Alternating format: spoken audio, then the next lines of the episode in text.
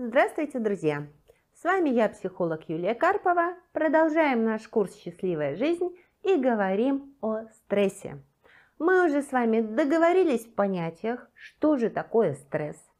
Мы уже договорились о том, каким образом можно минимизировать стресс в своей жизни, если уметь классифицировать события э, во внешнем мире на препятствия, проблемы и вызовы.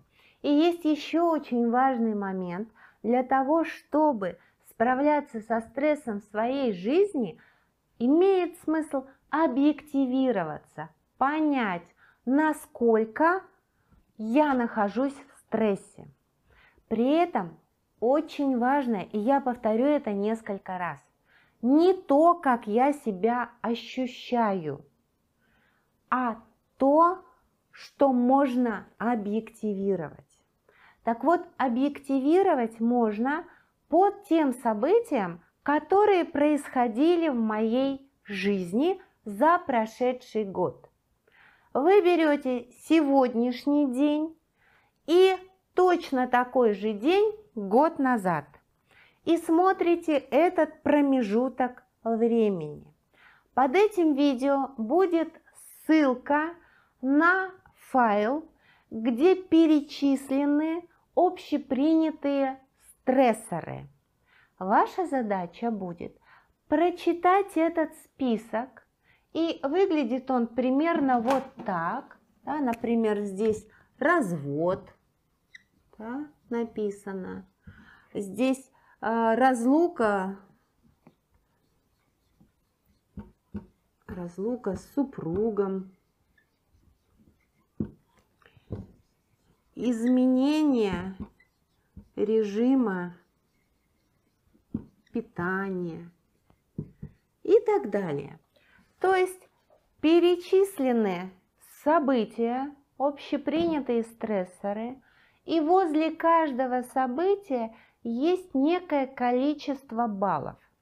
Вы внимательно смотрите на этот список, и если это событие происходило за тот год, который мы взяли, с сегодняшнего дня и год назад, да, то вы ставите количество этих событий за этот год.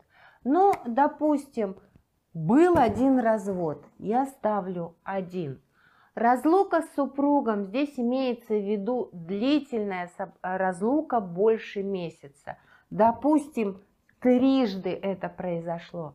Изменение режима питания, ну, например, один раз э, я пошла в другую смену работать, у меня изменилось питание, а еще четыре раза я садилась на диету, да?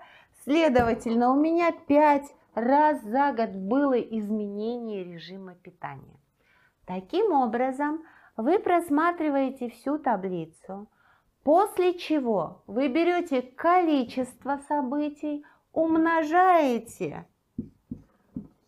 на количество баллов и считаете, сколько же у вас получилось в сумме. Друзья мои, этот тест э, был опробован в Гарвардском университете, и средняя температура по больнице для студентов Гарварда была 760. При этом мы с вами можем получить цифру значительно большую, например, тысячи.